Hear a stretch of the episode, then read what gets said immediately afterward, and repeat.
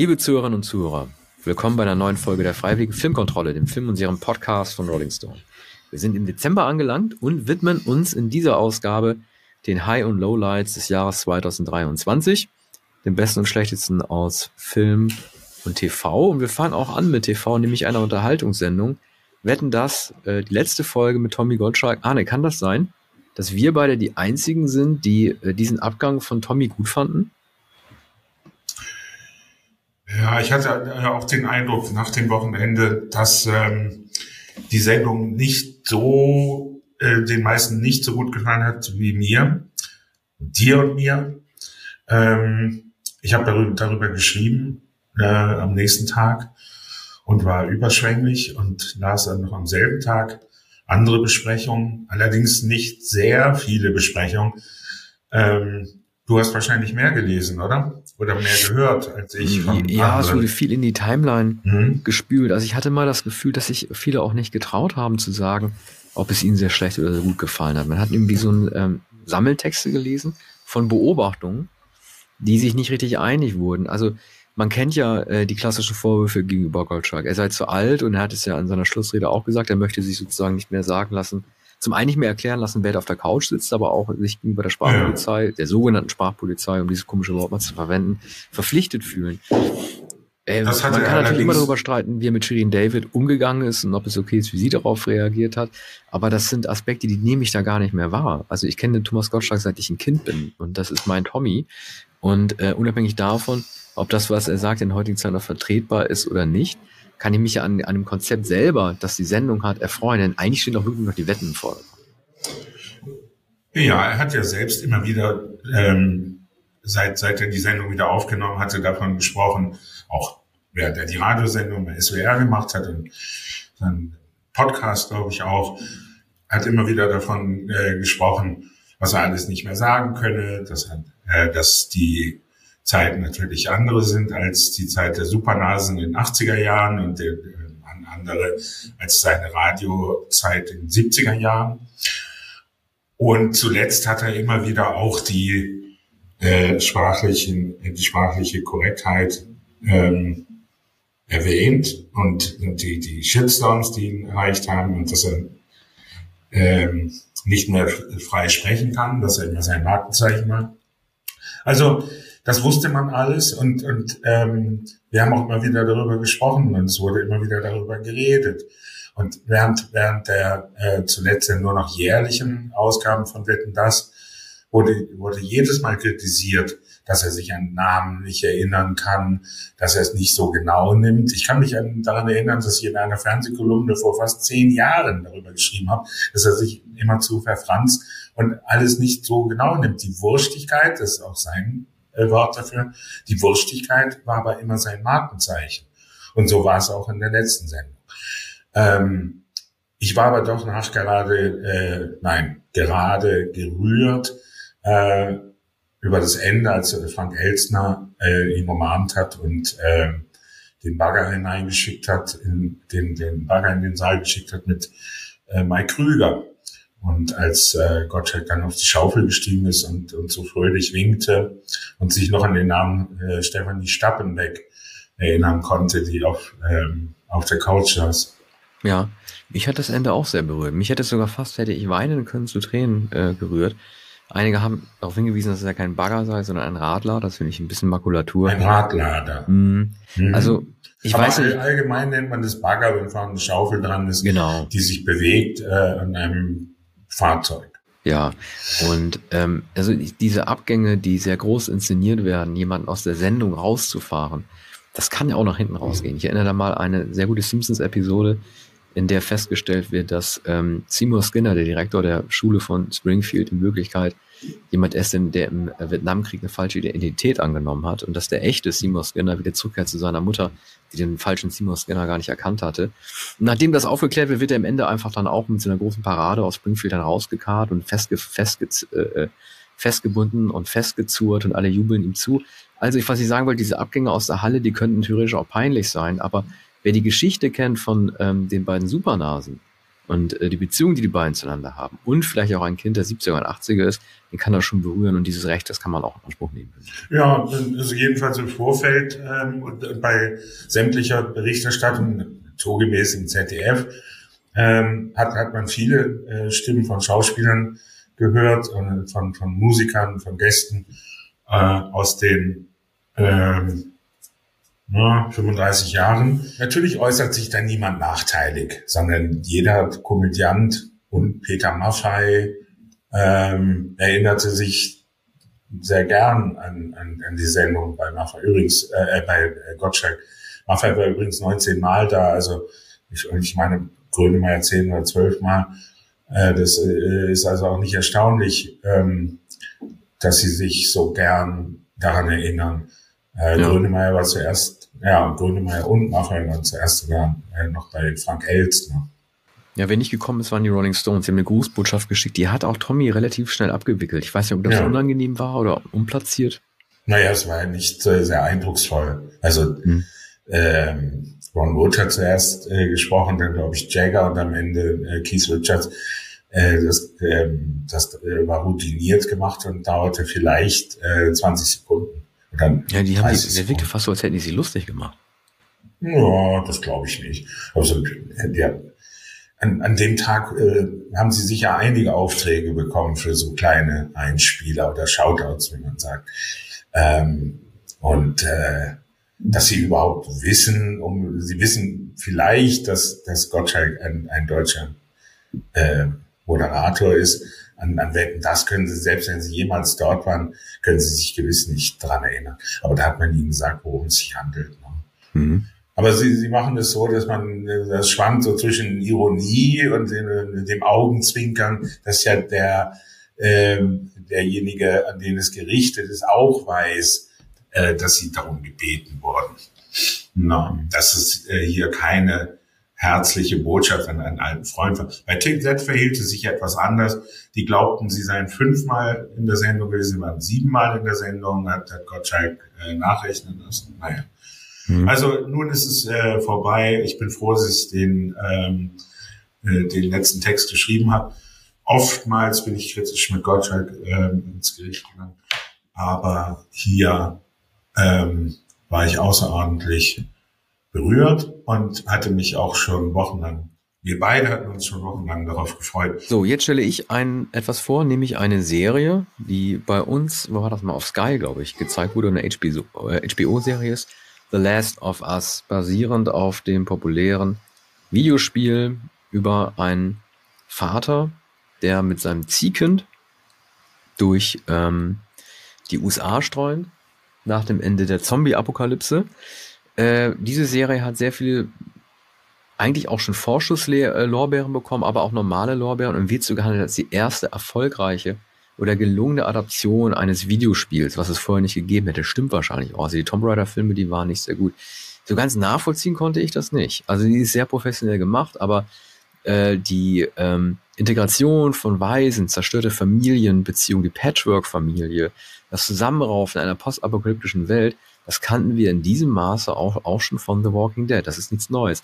Ich selber bin ja auch nicht der größte Fan von The Walking Dead gewesen. Ich finde die als Actionserie blöd und ich finde auch die Schauspieler nicht sehr gut. Und es ist ein sehr Holstein-artiges, Western von gestern-artiges Zusammenspiel in diesen tropischen, oder sub, nicht subtropischen, aber halt in diesen heißen Gegenden von Atlanta, an dem man eigentlich fast schon zu faul ist zu reden und dann immer Tabak auf den Boden spuckt und so. Aber The Last of Us, äh, das, das wagt das irgendwie nicht zu toppen. Also ich verstehe ehrlich gesagt nicht so richtig, also ob das irgendwie eine Wunscherfüllung war, wo man sich endlich wollte, dass es ein Computerspiel gibt, das irgendwie gut ankommt, aber so gut wie Schauspieler wie Pedro Pascal auch sind, mich hat diese Serie überhaupt zum Beispiel überhaupt nicht überrascht. Das war für mich von vornherein klar, dass diese beiden Menschen zusammenfinden und dass es dann durch die USA geht und dass äh, Pedro Pascal da am Ende eine Entscheidung treffen muss, äh, die sehr schwer für ihn ist, nämlich ob er seine neue Ziehtochter retten will oder stattdessen äh, sie opfert, damit die Menschheit die Chance hat, ein Serum gegen die Zombies zu entwickeln. Es war nur die erste Staffel, eine zweite Staffel wird es geben. Arne, ich weiß, für dich ist das nicht sehr, ähm, sehr leicht, denn du bist ja nicht der größte Zombie-Fan. Das kann man sagen. Ich bin weder Zombie-Fan noch ähm, Fan von Computerspielen und kann mich zu der Serie gar nicht äußern. Ja, das ist irgendwie, es ist irgendwie, man versucht ja immer gerade so im Zuge von, äh, weiß nicht, der Pandemie vielleicht von, von Corona oder vielleicht im Zuge einfach generell von Entwicklung, da kommen wir gleich bei einem anderen, anderen Horrorfilm noch konkreter drauf, immer halt äh, den sogenannten Elevated Horror äh, gültig zu machen, nämlich äh, Dinge hineinzudeuten in ganz normale Monsterinteraktionen, die so ein Spiegel der Zeit mit darstellen sollen. Wie eben bei Corona. Hier geht es irgendwie auch um die da geht es nicht um Virus, sondern irgendeinen so Pilz, den die Leute sich äh, ähm, andingsen. Und äh, sowohl die Untoten, die daraus entstehen, als auch die komischen Pilzmonster, die da sind, die sind für mich zum Beispiel auch nicht straight of the art. Grundgütiger. Ja. Und es kommt noch ein Horror, das äh, Es wird noch einer kommen. Zu dem mhm. willst du wahrscheinlich auch nicht viel sagen. Aber machen wir gleich mal weiter. Was steht als nächstes denn bei dir auf der Liste? Ich würde sagen Succession, oder? Succession, ja. Die letzte äh, Staffel und die allerletzte Episode dieser Reihe. Ich glaube, es gibt ähm, drei oder vier Staffeln. Vier. Vier. Mhm. Die, die am meisten gefeierte Serie der letzten Jahre. Also allenfalls vergleichbar ähm, früher mit Sopranos und Mad Men. Ähm, wunderbar geschrieben. Ähm, rasante Dialoge, Dialoge, die sich überlappen, die so kunstvoll geschrieben sind, dass man ähm, zuweilen gar nicht begreift, was gesagt wird in viele Invektiven, äh, früher sagte man Kraftausdrücke, äh, unglaublich äh, vulgär und äh, sexuell aufgeladen. Und es hat eine, Autorin in der Zeit darauf aufmerksam gemacht, dass das sehr, sehr viel, äh, dass es viele Metaphern aus dem Bereich des Sexuellen gibt, dass aber wenig ähm, Sex zu sehen ist in Succession. Also ähm, man, man könnte sagen, dass sich in dieser Serie ähm, das Sexuelle, das Sexuelle sublimiert wird, indem einfach vulgär gesprochen wird und indem Geld äh, den Sex ersetzt, wobei ja. es zuweilen auch sexuelle Interaktion gibt, aber sagen, eher angedeutet, es wird sehr wenig gezeigt. Diejenigen, und, die hm. miteinander agieren müssen oder am meisten miteinander zu tun haben, sind ja auch diejenigen, die entweder die ungestillten oder unbefriedigten sexuellen Bedürfnisse haben oder es sonst irgendwie nicht ausleben können. Ne? Also sowohl ähm, Shish, die Tochter, als auch hier, ähm, wie heißt nochmal der Wormscans mit Vornamen, ihrem Ihr Mann, der ja, alles aber Worms, Wormscans ist doch gut. Tom Wormscans. Ja. ja, aber er und mhm. sie, Schiff, ähm, die kriegen ja nie, also es wird mal versucht, so zu zeigen, wie sie sich annähern, aber die sind ja nicht wirklich sexuell kompatibel. Und dann gibt's da noch äh, den, ähm, ist das Kieran Kalkin? Ich kriege die Kalkins immer durcheinander. Der äh, Rome, Rome spielt. Ja. Der ja eigentlich verliebt ist in die Assistentin vom Alten. Mhm. Und äh, das aber auch nicht ausleben kann. Das ist ja gerade dieses Feuer, das da entsteht, ist ja gerade zwischen nur zwischen den Leuten, die miteinander sich niemals nahe kommen würden. Ne? Mhm. Mhm. Oder, oder nicht richtig miteinander nahe kommen können. Umso faszinierender. Mhm. Vor allem schickt äh, Kieran Kalkin dieser etwas älteren äh, reifen Frau äh, sogenannte Dickpics und, und solche Nachrichten. Ich fand naja, ja jedenfalls ähm, diese, diese, das Ende der Serie war ähm, war sehnsüchtig erwartet worden, war aufgeregt erwartet worden. Und ich, ich finde, ähm, dass äh, man sagt ja Shakespeare das Shakespeare'sche Ende, eigentlich der, der Untergang des Imperiums oder das Scheitern des äh, Protagonisten. Das ist äh, mit der Handkamera im Gemenge äh, der Umstehenden äh, inszeniert worden oder ja fast mit subjektiver Kamera. Also man, man ist ganz nah an, an, an dem Mann, der schließlich das Gebäude verlässt und damit auch die Firma, von der er glaubte, dass er sie äh, übernehmen würde. Weißt du, was ich am besten fand? Das war, ich weiß nicht, ob man die in dieser Staffel gesehen hat oder in der Staffel davor. Das waren die Norweger um Alexander Skarsgård. Mhm, äh, das ist eine ganz unangenehme Gruppe von Silicon Valley Leuten, die mit so vielen In-Jokes, mit so vielen Insider-Jokes miteinander arbeiten und so zynisch mit, der, mit ihrem Job umgehen mit anderen Menschen, dass wenn du dieser Gang äh, begegnest, wie halt ähm, als äh, die Royce dann nach, die treffen sich auch in Norwegen da, glaube ich, ne? Und äh, sie sich mhm. dann treffen und halt die Geschäfte besprechen, du kannst solchen Leuten nicht trauen und die sind ja immer überlegen und die sind immer schlagfertiger. Und wie sie mit denen umgehen, fand ich ganz, ganz übel. Also es, wenn ich irgendwie mal zum Abendessen irgendwo mal eingeladen wäre und würde auf diese Gang dieser fünf Leute treffen, dieser bärtigen Wolpoli-Norweger, die sich die ganze Zeit nur hoch, hochnehmen lassen, dann äh, würde ich mich ganz unwohl fühlen. äh, die einen hochnehmen. Ja, also du, die, ja. du kannst ihnen ja nicht vertrauen. Also Rome ja. ist, das ist ja das einzige Mal in der Serie, als er ähm, die Nerven verliert und äh, als sozusagen die Skarsgård lustig machen über den Tod von Logan Roy.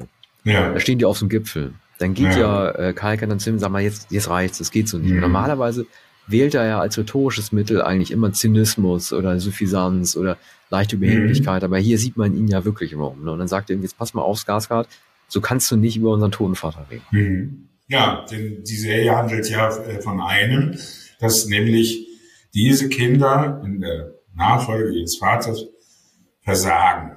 Und die Frage mhm. ist, weshalb sie versagen, weshalb es ihnen nicht gelingt, sich jemals von dem hassgeliebten Vater äh, zu trennen oder jemals zu verwinden, dass er sie nicht liebt, wie ähm, sie glauben, es verdient zu haben. Oder einfach das Fehlen von, von Liebe, dass der Vater immer enttäuscht ist, dass sie niemals genügen hat. Keiner von ihnen. Hm. Was Gut. kommt als nächstes? Ein ja. Horrorfilm. Ja, ich bin noch im äh, Horror. So viel Horror kommt nicht mehr, aber der kommt mindestens noch. Und zwar äh, der Film Smile. Der ist zwar von 2022, lief aber bei uns erst 2023 an, von daher dürfen wir ihn hier nehmen. Es geht, ich habe es schon mal angedeutet, äh, ich hatte da, auch wenn so Name-Dropping jetzt immer so ein bisschen albern ist, aber ich hatte im März hatte ich äh, Brad Easton Ellis interviewt und der hatte auch eine Lesung gegeben in Berlin. Und da hat er auch nochmal gesagt, es nervt, dass die heutigen Monster alle so elevated sein müssen, dass Monster nicht einfach nur Monster sein dürfen. Oder, und dieses Bonbon hat er aufgegriffen, er hat so getan, als hätte sich das ausgedacht, aber das gab schon vor ihm. Äh, der weiße Hai kam ja auch ganz gut ohne Kindheitsgeschichte raus. Ähm, das soll heißen, wenn alles zu sehr psychologisiert wird und Begründungen für Monster gebracht werden müssen, biografisch begründet meinetwegen auch, dann leidet das Sujet darunter. Und ich finde das ehrlich gesagt auch. Ich finde, dass Smile ein sehr guter Horrorfilm ist. Aber wenn man so ein bisschen Deutungen liest im Netz, ähm, ich lese mal eine vor. The ending of Smile showcases the destructive power of grief and trauma. The film's central entity, represented by a smile, serves as a metaphor for emotional pain and the often inescapable nature of trauma, driving home hm. poignant messages about suffering and its effects. Das hieß sich wie ein Arztbericht, wie was irgendwas aus dem hm. ICD-10 oder so. Das sind äh, Sachen, die interessieren mich bei Horrorfilmen. Es geht bei diesem Film geht es darum, dass ein Fluch übertragen wird von Mensch zu Mensch. Wenn jemand äh, bereit ist, sozusagen den Fluch zu übergeben, indem er selber stirbt, kündigt er sich so ein sehr diabolisches, vielleicht auch durch CGI äh, verstärktes Lächeln an und äh, übergibt es dann an jemand anderen. Man hat irgendwie, glaube ich, das kann ich mir nicht mehr dran erinnern, aber ich habe am Anfang des Jahres gesehen, wie sechs Tage Zeit, um diesen Fluch zu übertragen oder so. Äh, das Monster, das man am Ende sieht, der Dämon, der sieht so gut aus. Und diese Leute, die da lächeln, die sehen so gut aus. Da will, da will ich irgendwie gar nicht, äh, dass da erklärt wird, welche psychischen Manifestationen von Monstern hinterstecken. Und das wird heute leider bei fast allen Horrorfilmen gemacht. Ich erinnere nur mal an den mittelmäßigen Babadook. Ich erinnere an die sehr guten Filme von Ari Aster. Auf einen schlechten Film kommen wir noch zu sprechen. Die sehr guten sind Hereditary und äh, Midsommar. Der wird immer erklärt, ja, das sind ja in Wirklichkeit nur Sinnbilder, äh, äh, eine Metapher und so. Das sind Sachen, äh, da hat man in den 70er Jahren überhaupt nicht über nachgedacht. Und das ist auch richtig so. Ich will nicht immer einen Horrorfilm, ich muss mich als Horrorfan sowieso immer rechtfertigen. Man muss sich immer rechtfertigen. Ähm, manchmal machst du dich auch über mich lustig, ist alles in Ordnung, Nein. aber man muss sich irgendwie immer rechtfertigen darüber, dass man Genre-Fan ist. Und dann, ich habe immer das Gefühl in Kritiken, äh, da, da müssen die Leute das aufgreifen und sagen halt irgendwie, ja, wenn jemand ein Trauma hat, weil er eine Mutter verloren hat oder so, dann denkt er sich dann halt so ein Monsterfilm aus. Also entstünde die, also entstünde Wertigkeit für einen Film erst dadurch, dass man es grundiert auf eine reale Begebenheit. Und das finde ich einfach total bescheuert. Mhm. Ich mache dir diesen Vorwurf nicht und habe keine Vorbehalte gegen Genres. Ähm, ich selbst bin, bin äh, ein Freund des Genres des Western und äh, des Kriegsfilms. Also und auch Die kann man ja nie metaphorisch deuten. Ja. Das ist ja richtig so. Man kann einen Western nicht metaphorisch deuten. Du kannst nicht sagen, oh ja, also wenn Billy the Kid jetzt jemanden erschießt, dann ist das sozusagen das Sinnbild dafür, dass ein weißen Kind mal eine starke Hand braucht. Das ist ja Quatsch. Ja. Das ist so richtig so. Ich würde es auch nicht zurückführen auf, auf irgendwelche Ereignisse in der Kindheit. Oder vielmehr doch. Das Ereignis in der Kindheit war, dass mein Vater äh, mir Western gezeigt hat, der, der gern Filme von John Ford, äh, Filme mit, mit äh, John Wayne gesehen hat. Äh, das, das ist äh, ein Grund. Ne? Und, und ähm, viele andere Filme, die ich sehr früh mit meinem Vater gesehen habe, gehören ähm, noch immer zu meinen Lieblingsfilmen. Aber es ist keine, äh, hat keine tiefere, na, möglicherweise gibt es eine tiefere psychologische Bedeutung, die ich, äh, die ich nicht äh, kenne.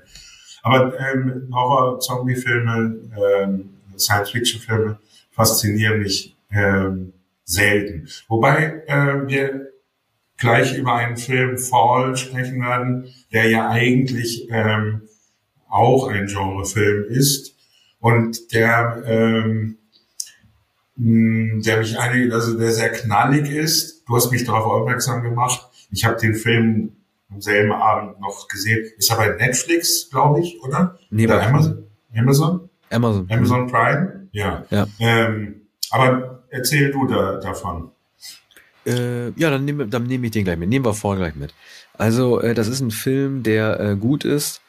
Äh, man, man sagt im Englischen Suspension of, of Disbelief. Also man muss sich schon darauf einlassen, dass das, was da gezeigt wird, überhaupt nicht möglich ist. Wenn man äh, davon aber absieht, ist es ein extrem spannender Film. Der Film heißt im Original Fall und ähm, die Deutschen sind immer berüchtigt dafür, das hat sich ein bisschen gebessert, äh, den ähm, Originalfilm immer sehr, sehr dämliche Titel zu geben. Ich erinnere nur an den Horrorfilm Carrie, der in den 70er Jahren den Titel bekommen hat. Carrie, Achtung, jetzt kommt der Genitiv, den haben sie benutzt, des Satans jüngste Tochter. Carrie ist natürlich keine Satans Tochter, sondern ein armes Mädchen, äh, die über telepathische Kräfte verfügt. Das hat mit dem Teufel nichts zu tun. Sie muss sich im Gegenteil, sie muss sich gegen die wahren Teufel wehren, nämlich die Mitschüler. So, aber Fall hat im Deutschen den recht äh, blöden ähm, Bonustitel bekommen. Also die haben sich dann nicht gedacht, wir übersetzen Fall, sondern hängen da einfach noch einen englischen Titel ran. Die haben einfach gesagt, Fall Fear Reaches New Heights. Ja, müssen Sie erstmal ausdenken. Also Fall Fear Reaches New Heights, wieder auf Deutsch heißt, handelt von zwei ähm, Bergsteigerinnen. Eine hat ihren Freund verloren, das war ein Trauma bei ihr, jetzt sind wir bei den Traumas und sie konnte ihn nicht retten, der ist nämlich abgestürzt in den Bergen. Und diese beiden äh, beschließen, um so ein bisschen Traumaverarbeitung zu machen, äh, so einen stillgelegten Fernsehmast zu besteigen, der, ich weiß es nicht, wie hoch der ist, vielleicht 150 Meter oder so oder 200 in der Wüste, der wird nicht mehr betrieben und wollen da hochklettern und dieses Nadelöhr, das ist wirklich ein Nadelöhr, das ist so ein bisschen wie ein dünner Fernsehturm in Berlin, äh, hat eine ganz kleine Mini-Plattform. Da kann man sich gerade so draufsetzen und sitzen. So. Äh, die klettern nach oben, sind ganz alleine in der Wüste am Tag und äh, wie es so kommen muss, passiert das dann, dass beim Aufstieg ganz nach oben so eine kleine Mini-Leiter, die zwischen der Plattform und der Spitze stand, ungefähr 10 Meter, dass sie abbricht und auf den Boden fällt. Und jetzt sitzen die da oben fest, äh, Handyempfang funktioniert nicht und müssen überlegen, wie die da wieder runterkommen. Diese Story, die ist so gut. Also man kann über die Umsetzung des Films sagen, halt, wie ist das realistisch? Das ist das Größte, das ist ein Totschlagargument, zu sagen, was die da anstellen, runterzukommen, das geht einfach nicht. Also alleine irgendwie stundenlang auf dieser Plattform zu sitzen und nicht runterzufallen, ähm, wenn man wenn man sich davon lossagt, es ist ein extrem spannender äh, äh, Film mit einer sehr sehr guten Grundidee und äh, man kann sagen, es ist ein B-Movie, aber ähm, das habe mich überhaupt nicht gestört, weil es diese Idee einfach so vorher nicht gegeben hat. Ja, ungefähr so wie das B-Movie Open Water vor Jahren, ja, wo, genau. ähm, ja, wo zwei Menschen, äh, die eben noch auf einer Yacht waren, äh, beim, beim Tauchen allein gelassen und die Yacht fährt weg und, und sie schwimmen also äh, im Wasser und sind äh, auch noch Aber das war ja, das war ja eine echte, echte Begebenheit, Arno ja, in Thailand. Ja. Äh, der mhm. erste Open Water Film ist sehr gut, der zweite ist nicht gut, aber der zweite Open Water, der hat sogar noch eine bessere Idee. Da geht es ja darum, dass irgendwie so eine Clique von Leuten äh, von so einer Yacht runterspringt, um im Wasser Spaß zu haben und denen ja. dann erst auffällt, dass keiner die Leiter runtergelassen hat. Ja. Die kommen ja auf ihr eigenes Schiff nicht mehr auf. Das ist fast mhm. noch besser als die Idee, nur wenn der, obwohl der Film nicht besser ist. Ja, eine Idee und die konsequent, ähm, äh, konsequent gezeigt. Ähm, hm. Insofern ähm, fand ich Fall auch aufregend, obwohl man sich immer fragt, warum machen die das? Auch der, der Film äh, vor Jahren äh, mit dem äh, auch wahre Begebenheit mit dem Bergsteiger, äh, der äh, in den äh, sich zwischen Steinen einklemmt und seinen Fuß absägen muss, um Arm. ähm, in die Arm. Zivilisation zurückzukommen. Wie heißt das? Ja, das war von Danny Ball, äh, 123 ja. Stunden. Das war aber ein Arm, Arne. Mhm. Bein wäre schlimmer gewesen. Da muss ich den Arm mhm. amputieren. Mhm. Ja. Arne, jetzt hast du die Wahl. Willst du Tar machen oder Oppenheimer als erstes? Ja, das sind vielleicht die beiden entscheidenden Filme neben Barbie. Warum sprechen wir nicht über Barbie? Sascha und ich haben Oppenheimer. Wir gehören sozusagen zur Oppenheimer-Fraktion ähm, und, und haben Barbie gar nicht gesehen. Ähm, und können uns äh, deshalb nicht dazu äußern. Ja, Tar haben wir auch beide gesehen. Ähm, ich finde, dass das der ähm, dass das der Film ist, der eigentlich den Oscar hätte ge gewinnen sollen, gewinnen müssen. Ich finde auch äh, Kate Blanchett für die Rolle. Und ähm, das ist ein psychologisch höchst delikater Film, weil er von einer ähm, erfolgreichen, souveränen Dirigentin ha handelt, die also äh, unterrichtet, die die Konzerte gibt und die offenbar also seit Jahren hat schon ihre Memoiren geschrieben ähm, es ist mit einer, ähm, mit einer Frau liiert.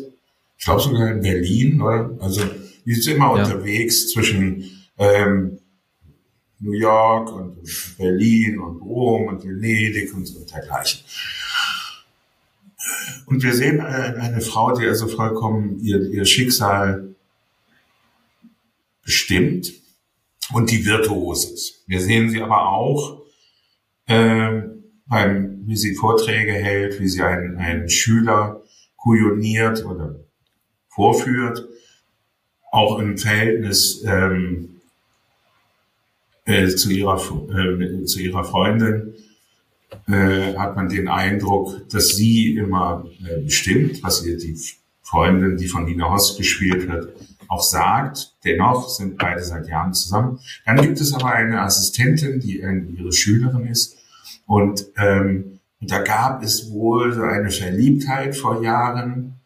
Heute würde man wohl auch sagen, Übergriffigkeit.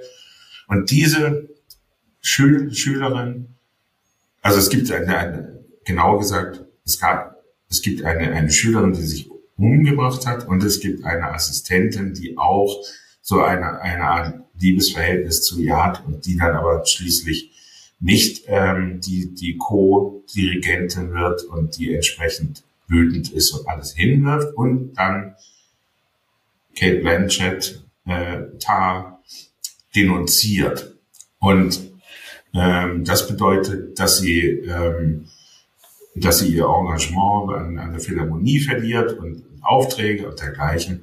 Am Ende erfährt man, als sie in die Heimat, ähm, in, in ihre Heimat äh, zurückkehrt, dass sie gar nicht Tar heißt, dass sie aus äh, bescheidenen äh, Verhältnissen kommt.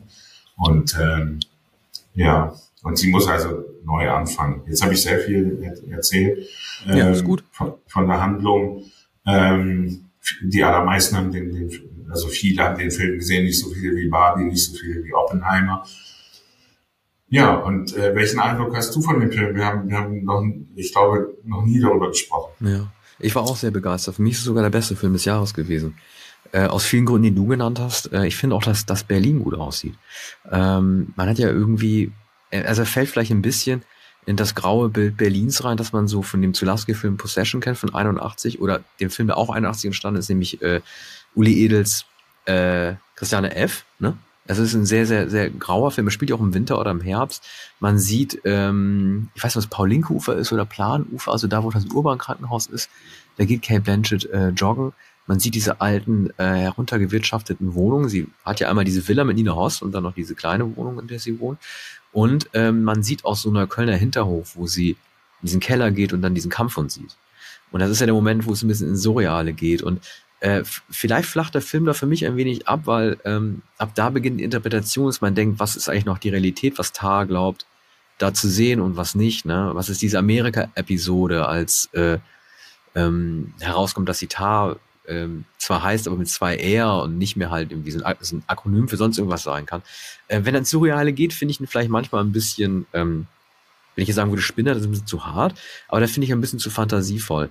Ähm, was ich traurig finde bei dem Film ist, ähm, ich war ja in diesem, ganze, diesem ganzen Junket und Press-Screenings-Zeugs Anfang des Jahres auch mit drin. Der, ich weiß nicht, ob das auf der Berlinale gezeigt wurde, aber es war auf jeden Fall Anfang des Jahres, Januar, Februar, kurz vor den Oscars. Und äh, es war ein ganz, ganz großer Favorit. Und ähm, Kate Blanchett, man hat sie in den Interviews, ich durfte sie auch interviewen, noch angemerkt, dass sie von sich doch einigermaßen überzeugt gewesen ist und äh, dass sie auch, sie hat, sie hat zwar, sie hat zwar natürlich nicht gesagt, dass sie glaubt, ihn zu bekommen, aber sie weiß, dass es das ist, was man als Zitat Rolle eines Lebens bezeichnen würde. Es ist mit ihrem Abstand beste Darstellung.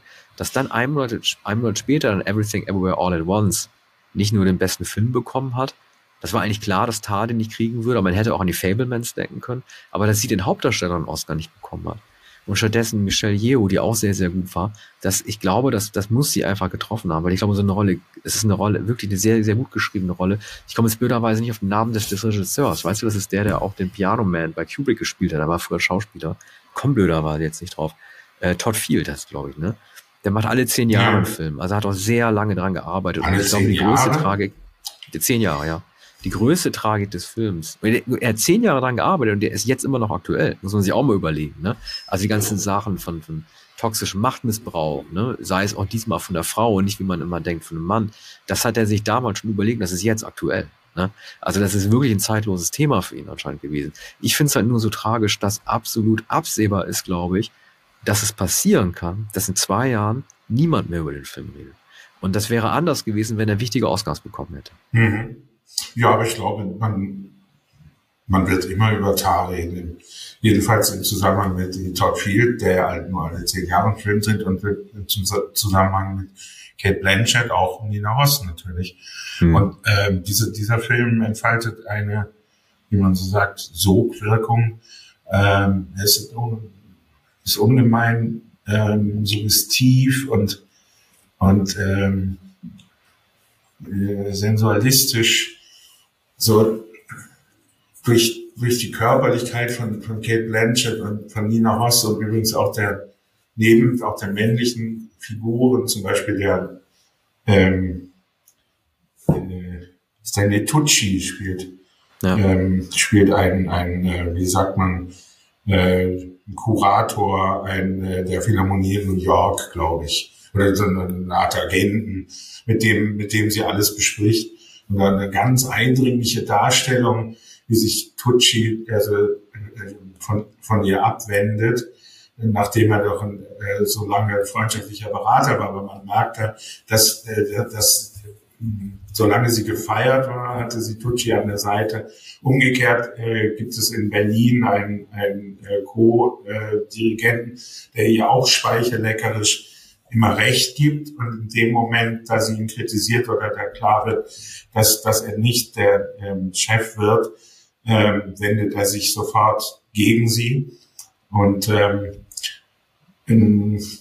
das sind alles un, ungeheuer realistische äh, Darstellungen, auch in, in, der, ähm, in den Temperamenten dieser Figuren und in ähm, in dem, in dem Jähzorn und, und alles äh, ändert sich in Momenten, in dem ähm, ein, äh, ein kleines Video online geht oder in, in, in Social Media zu sehen ist. Ne? Das ist nämlich der, der, ähm, äh, der Dirigentenkurs, äh, der, der Kurs in New York mit den Musikern, und das ist aufgezeichnet worden und so zusammengeschnitten worden, dass der Eindruck entsteht, dass sie diesen Studenten fertig macht.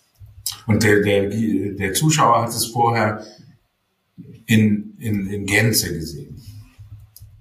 Also weißt du, ein, ein, ein wunderbarer Film und ich, ich finde auch ähm, der Film des Jahres äh, und eben nicht der epische und viel zu lange und äh, auch ziemlich langweilige Oppenheimer. Ja, ne, der Oppenheimer, äh, Oppenheimer äh, der wird nächstes Jahr aber abräumen, glaube ich. Ich wollte nur kurz sagen, wer auch mitspielt, äh, ist ja Julian Glover.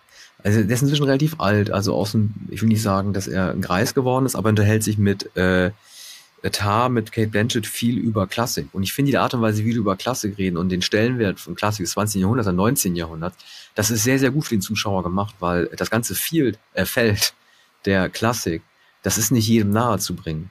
Wenn man so ein bisschen so ein Plauderton darüber redet und die Bedeutung bestimmter Dirigenten oder die Überbedeutung bestimmter ähm, Dirigenten oder was es bedeutet, Gustav Mahlers äh, Symphonie da, Nummer 5 dann aufzuführen, das ist da im Plauderton sehr, sehr gut gelöst zwischen den beiden. Ja, er ist doch der, der ältere, also der alte Mentor Oder? In dem ja, Film? Ja. Julian Glover. Ist, ist ihr Mentor. Ja, ich habe den, den äh, Faden verloren. Irgendetwas geht, geht mir im Kopf rum.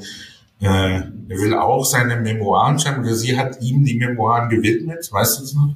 Ich weiß es ehrlich gesagt nicht mehr. Hm.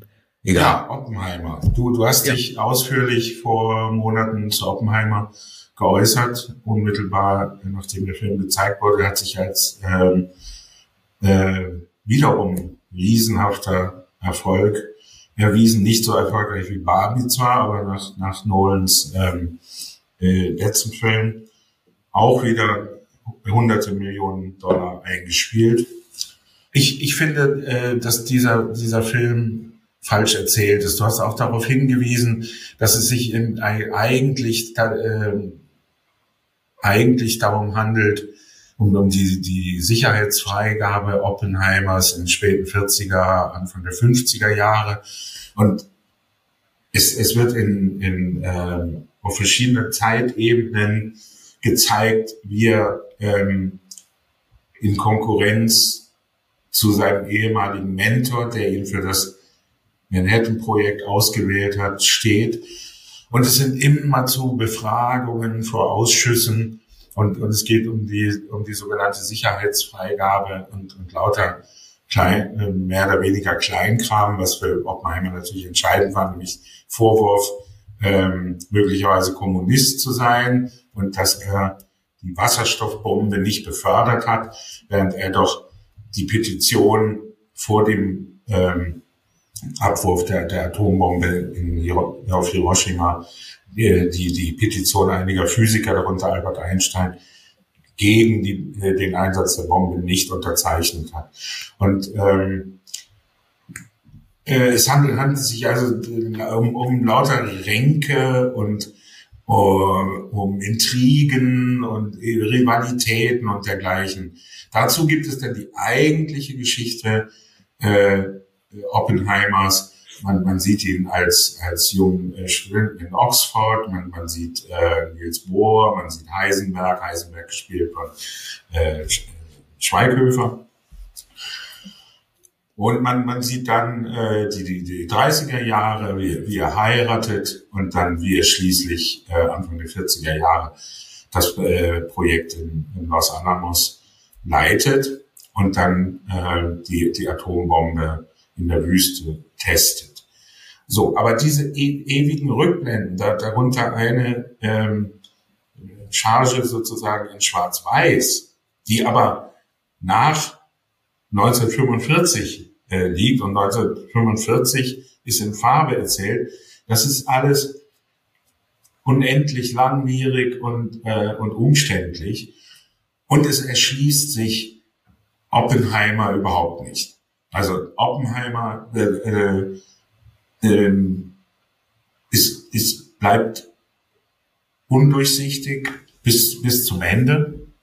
Was seine Frau bewegt, äh, erfährt man eigentlich auch nicht äh, aus dem Film. Und, und ähm, man, man sieht äh, viele Physiker, die äh, so bestimmte äh, Zü Züge, denen bestimmte Züge zugetragen werden. Man erfährt sehr wenig über, über die Atombombe. Da ist dann so, so eine große, ähm, äh, großes Glas mit, mit Murmeln und je mehr Murmeln reingeworfen werden, desto mehr wird das Uran angereichert, Plutonium und dann kommen sie der Bombe näher.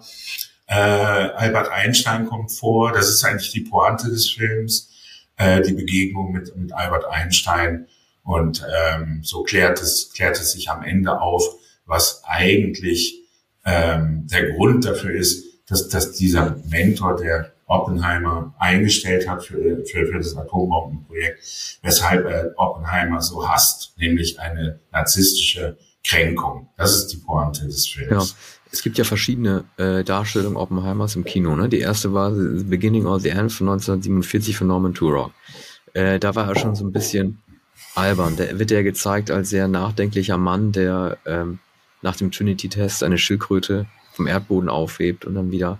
Nee, die hat er in seiner Jackentasche transportiert und dann auf den Erdboden aufsetzt und sagt, hier, das ist eine neue Welt jetzt hier, ähm, auch wenn sie verstrahlt ist und ich hoffe, dass du trotzdem lange überleben wirst, also als Tierfreund. Dann gab es dann noch der Schattenmacher von Roland Joffey 1989 mit Paul Newman als General Groves der jetzt im Oppenheimer-Film Nolans von Matt Damon gespielt wird, und Dwight Schultz als Oppenheimer. Da war Oppenheimer auch schon sehr blass.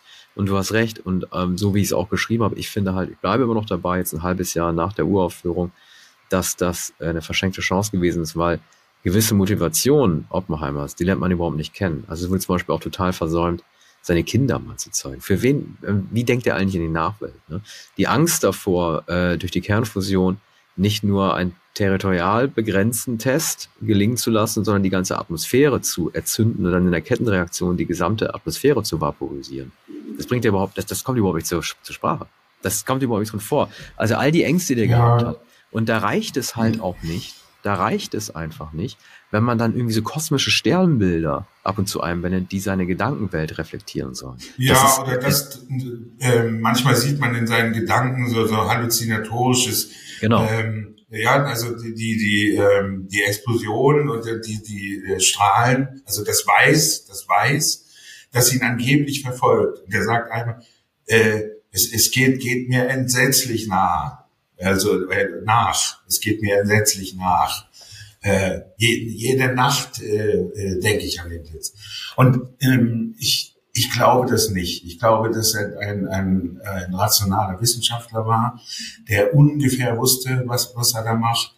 Ähm, und der, der dabei geblieben ist, dass es richtig war, die Bombe einzusetzen. Es ging damals darum, die amerikanischen Soldaten nach Hause zu holen und den Krieg zu beenden. Ja. Ich will noch mal eine Sache noch mal zu Nolan-Film generell sagen. Das habe ich zwar in unserem Nolan äh, Oppenheimer Podcast schon gesagt, äh, wie auch in meiner Rezension, aber das muss auch noch mal einfach zwischen uns auch noch mal zur Sprache kommen. Also, wenn, wenn ich so rede, klingt das, als würde ich gleich einen Vorwurf machen. Nee, nee, nee, ich meine einfach im Podcast nochmal zur Sprache kommen. Mhm. Ähm, ich finde, das Casting von Christopher Nolan wird wirklich zu einem zunehmenden Problem. Spätestens seit Interstellar. Nebenrollen sind so prominent besetzt für wenige Sekunden auch nur ähm, Zeit, also Zeit, in der man die dann sieht, Nettozeit, dass äh, man einfach zu viel Erwartung in diese super prominenten Nebenrollen reinlegt, die niemals erfüllt werden. Matthias Schweighöfer als Heisenberg. Klar, der hat auch ein Cameo gehabt in Indiana Jones 5, übrigens auch ein Film von 2023, über den wir jetzt aber nicht reden brauchen. Ähm, er hat ein Cameo gehabt als Heisenberg. Wir in Deutschland wissen es einer der prominentesten Schauspieler überhaupt, erwarten, was kommt denn noch von ihm? Tatsächlich kommt nichts. Rami Malek, Oscar als Freddie Mercury in Bohemian Rhapsody, ist kurz zu sehen, spielt keine Rolle. Ähm, Elden Ehrenreich aus dem Solo-Film. Gut, der hat eine bisschen größere Nebenrolle, spielt letzten Endes aber auch keine Rolle. Josh Hartnett, also man wird auf eine falsche Fährte gelegt. Und das hast du ab 2014 Interstellar schon gehabt mit William Devaney, den man nur ganz kurz sieht, Alan Burstyn mit, mit einem Cameo. Und wenn du wirklich alle Nebenrollen so super prominent besetzt, dann bist du die ganze Zeit nur damit beschäftigt als Zuschauer, dir zu, dich zu fragen, welche zwei Figuren treffen da noch aufeinander, welche Rededuelle werden die sich liefern, welche tollen Schauspielgipfel werden sich da noch abspielen. Ja, Und das kommt dann alles nicht. Es, es, es wird alles nicht erfüllt, also die, die Versprechen werden nicht erfüllt. Es sind auch keine ähm, herausragenden Rollen. Kenneth Branagh ist Niels Bohr, dänischer Physiker, gespielt von Kenneth Branagh. Und auch das kann er zwar, aber er kommt natürlich nur wenige Minuten vor. Ach, der wollte einfach nur sein, der wollte einfach ja. nur die Akzente wieder ausprobieren. Das macht er immer. Ob, ob, mhm. ob, als, ob als Poirot oder ein Tenet als, als Oligarch. Alles Akzente aus dem Königreich der Fantasy. Mhm. Alles ausgedacht. Der will einfach nur Akzente ausprobieren, Brandon. Ja, der ist äh, befreundet mit äh, Christopher Nolan. Aber ja. ähm, eindrucksvoll ist dieser Auftritt nicht. Dann äh, der stoische Matt Damon. Das ist eine ganz gut äh, ganz gute Besetzung. Ähm, also so ein etwas vierschrötiger, ähm, ich weiß gar nicht, General, Oberst, Oberst. Mit Damon? Jedenfalls Offizier, ja, der, das, der, der, der spielt den General ja. Groves. Hm. Das ist sozusagen, ah, ja. es gibt ja, ja einmal den wissenschaftlichen Leiter des Manhattan-Projekts, das ist halt Oppenheimer, und dann gibt es den militärischen Leiter, an den Oppenheimer berichten muss. Das ist General Groves. Ich finde Matt Damon nicht schlecht, weil der erkennt, dass er nicht so klug ist wie Oppi. Ja, äh, ja, also. ja, aber er, er ja. muss ja nur gucken, dass alles funktioniert. Er muss hm. ja gar nicht verstehen, ja, was klar. immer macht. Hm. Nee, ja, das Verhältnis ist gut, ich glaube, realistisch dargestellt. Ja. Ähm, so kann man es sich vorstellen. Die, die beiden kommen einander ja niemals wirklich nah. Und am Anfang ist eine große Skepsis bei Damon, ähm, der auch nicht gar so viel Respekt vor dem äh, ausgezeichneten Wissenschaftler hat. Äh, umgekehrt äh, freilich auch nicht. Aber in dem Moment, da die Bombe gezündet wird, da es funktioniert, ist bei beiden eine, eine große Freude. In, in dem Moment kommen, kommen die beiden einander nah. Da ist eine wunderschöne Szene an dem Morgen, an, an dem äh, äh, der Jeep mit zwei Soldaten äh, kommt zu, zu dem Haus äh, Oppenheimers und seiner, seiner Frau. Und Oppenheimer mit der Aktentasche und Hut und Zigarette im Mund zur Arbeit fährt. Und da hängt äh, seine Frau die Wäsche auf und äh, sie sieht den Jeep herankommen und, und sagt zu ihm, heute ist der Tag, oder? Und dann sagt er, ich lasse dir eine, er darf natürlich ähm, nicht darüber sprechen, ähm, ob, ob die Bombe gezündet wurde oder nicht. Und er sagt, ich lasse dir eine Nachricht zukommen, wenn, wenn es gelungen ist, äh, hol die Wäsche rein. Und später kommt der Anruf und eine Sekretärin sagt, ich habe eine Nachricht für Sie, Sie sollen die Wäsche reinholen. Und da weiß sie, dass die Bombe ähm, gezündet wurde. Ja. Ich will mal kurz zu, zum Colonel Grove sagen, ähm, das ist ja derjenige, der am Ende, als es um die Jetzt sagst du Colonel. Also er ist am Anfang ja, Colonel und später General. Ja, ja, Major, keine Ahnung. Das ist ja der, der am Ende in der Verhörsituation äh, derjenige ist, der versucht, Oppenheimer noch zu entlasten, weil Oppenheimer für ihn den Job erledigt hat. Er hat die Bombe erschaffen. Also er, er ist im Gegensatz zu den anderen ähm, äh, Forschern, die es da noch gibt. Äh, einer wird ja auch von Benny Safdie gespielt, auch wieder eine sehr, sehr prominente Nebenrolle, die nicht weiter erklärt wird. Ähm, die anderen Forscher, die ihn teilweise nicht entlasten, das sind die, die wissen, was die Bombe noch alles kann und wie sie sich weiterentwickeln äh, lassen kann, zur Wasserstoffbombe zum Beispiel. Äh, die sind ein bisschen klüger als der Groves. Groves entlastet ihn, ob er den Job für ihn gemacht, aber die anderen sagen, ja, so kann man das nicht sagen, also mit antikommunistischen oder kommunistischen Umtrieben und so, die erkennen das wissenschaftliche Potenzial und wollen selber daraus halt noch Profit schlagen. Ja. Und Groves ich finde allerdings, ich würde ihm heute, heute die Freigabe nicht erteilen, obwohl ja. er obwohl er vorher seine Loyalität nicht angezweifelt. Ja, das ist richtig, das ist richtig. Aber er, ähm, er weiß zumindest, dass Oppenheimer einfach selber nur den Job gemacht hat und nicht etwa zu den Russen rüberwandern will. Ja. Er vertraut ihm einfach nicht. Ich finde es gut, dass äh, das hat Nolan wirklich sehr, sehr gut gemacht. Äh, diese Verhörsituation, ich finde in so ganz, äh, in so einem ganz kahlen, hässlichen Büro statt.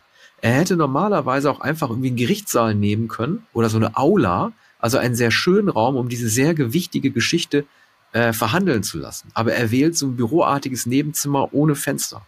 Das heißt also, das soll auch schon Ausdruck dessen sein, mit welcher Geringschätzigkeit man Oppenheimer dann gegenübergetreten. Ja, das ist, äh, das ist so. Das wird auch einmal gesagt.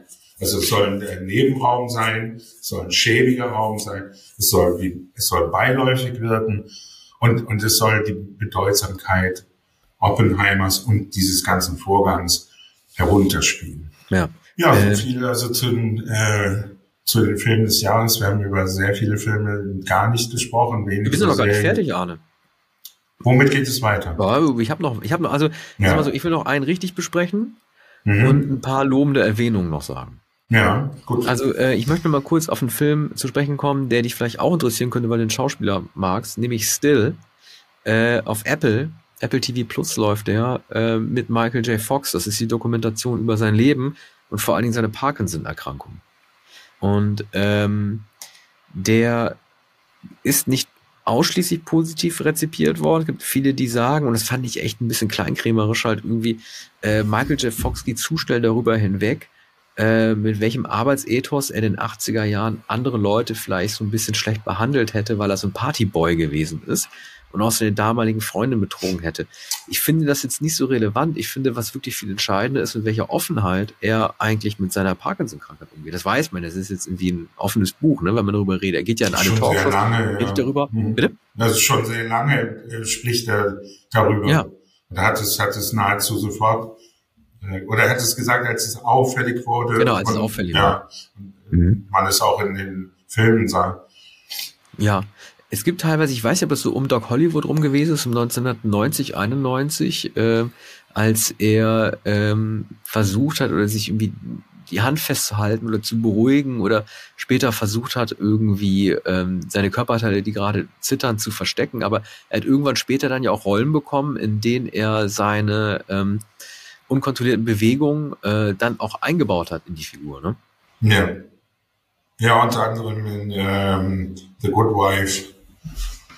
Stimmt. Wo er einen Rechtsanwalt äh, spielt, der, ähm, äh, der äh, auch ein Stinkstiefel ist. Ja. Äh, hast du echt die ganzen Serien mit ihm gesehen vor Zurück in die Zukunft? Ähm, wie hieß denn die Serie noch, mit der er rausgekommen ist? Ich, ich weiß es nicht mehr. An die äh, müsste ich eigentlich googeln, aber bringt jetzt auch nichts. Es gibt ja so eine Serie, an die er vertraglich noch gebunden gewesen ist, äh, was bedeutet, dass er zurück in die Zukunft in der Nacht drehen musste und diese Fernsehserie am Tag. Mensch, wie heißt sie denn? Jetzt komme ich da wieder nicht drauf. Aber da war er ja schon genauso wie Marty McFly. Das ist ein riesen Superstar gewesen in Amerika. Und da war Doc Hollywood. Ja, Doc Hollywood, Doc Hollywood, Doc Hollywood und der Teen Wolf.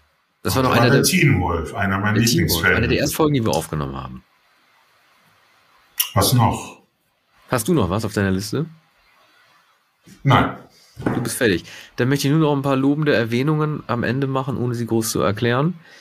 Äh, A Murder at the End of the World läuft auf äh, Disney Plus. Das ist die neue Serie von Laura, nicht Laura Marling, Brad, Britt Marling und äh, dem Bruder von Vampire Weekend, Ex-Vampire Weekend Keyboarder Rostam mit dem Nachnamen, der äh, wie Batman anfängt und dann einen Gliji oder so hinten dran hat.